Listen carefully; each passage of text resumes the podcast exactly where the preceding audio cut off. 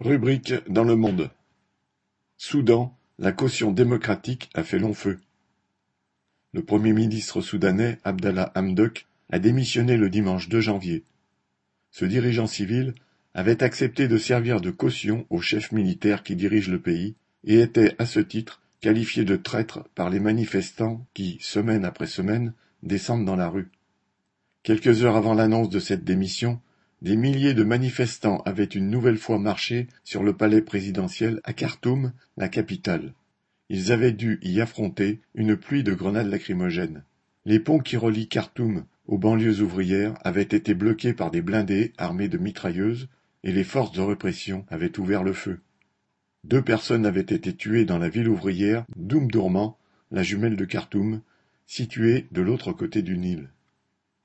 C'était la douzième manifestation massive depuis le coup d'État du 25 octobre qui avait permis aux militaires et à leur chef, le général Al-Bourhan, d'évincer les civils siégeant avec eux à la tête de l'État. Cinquante-six manifestants ont été tués au cours de ces manifestations. Sur le terrain, ce sont des comités de quartier qui sont le moteur de la résistance. Ils répondent aux appels de l'Association des professionnels soudanais, qui avait déjà organisé la lutte contre le dictateur Omar el-Béchir en 2019. Dans les manifestations, on trouve de nombreuses femmes, des jeunes, des travailleurs. Tous réclament un régime civil et laïque, entre guillemets, avec autant plus d'insistance que les militaires s'appuient sur les intégristes religieux et l'ancien parti d'Omar el-Béchir. Abdallah Hamdok était devenu Premier ministre en août 2019 après le renversement d'Omar el-Béchir à l'issue de plusieurs mois de manifestations populaires. Il avait alors dirigé un gouvernement dans lequel se côtoyaient civils et chefs de l'armée, mais où les militaires conservaient la mainmise sur les forces de répression et contrôlaient l'essentiel de l'économie du pays. Les civils, eux, avaient en charge de faire accepter des mesures d'austérité à la population, qui s'était initialement révoltée sous Omar el-Béchir contre la hausse du prix du pain. Hamdok a bien rempli sa part du contrat. Pour complaire au Fonds monétaire international, il a dévalué la livre soudanaise et laissé filer la hausse des prix, aggravant la pénurie en produits de première nécessité et affamant encore un peu plus les familles pauvres.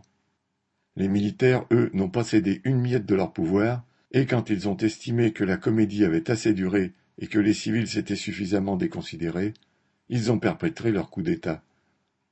Le 25 octobre 2021, l'armée a arrêté les opposants et sauvagement réprimé ceux qui voulaient résister. Hamdok ainsi que ses ministres avaient alors été arrêtés, mais, les manifestations continuant de plus belle, les militaires l'avaient finalement libéré et placé à la tête d'un nouveau gouvernement composé uniquement de militaires. Hamdok a donc accepté pendant quelques mois de jouer à nouveau le jeu. Il laissait entendre qu'il pourrait amadouer les militaires avec le soutien des institutions internationales et parvenir ainsi, malgré tout le sang versé par l'armée, à un accord entre civils et militaires en vue d'élections générales. En fait, il espérait surtout, comme les militaires, faire refluer la vague de manifestations.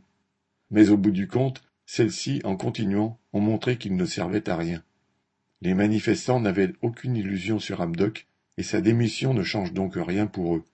Ils peuvent même se dire à bon droit que la dernière manœuvre des militaires a échoué et s'en sentir plus déterminés à continuer les manifestations, dont la suivante est prévue le 9 janvier. Daniel Mescla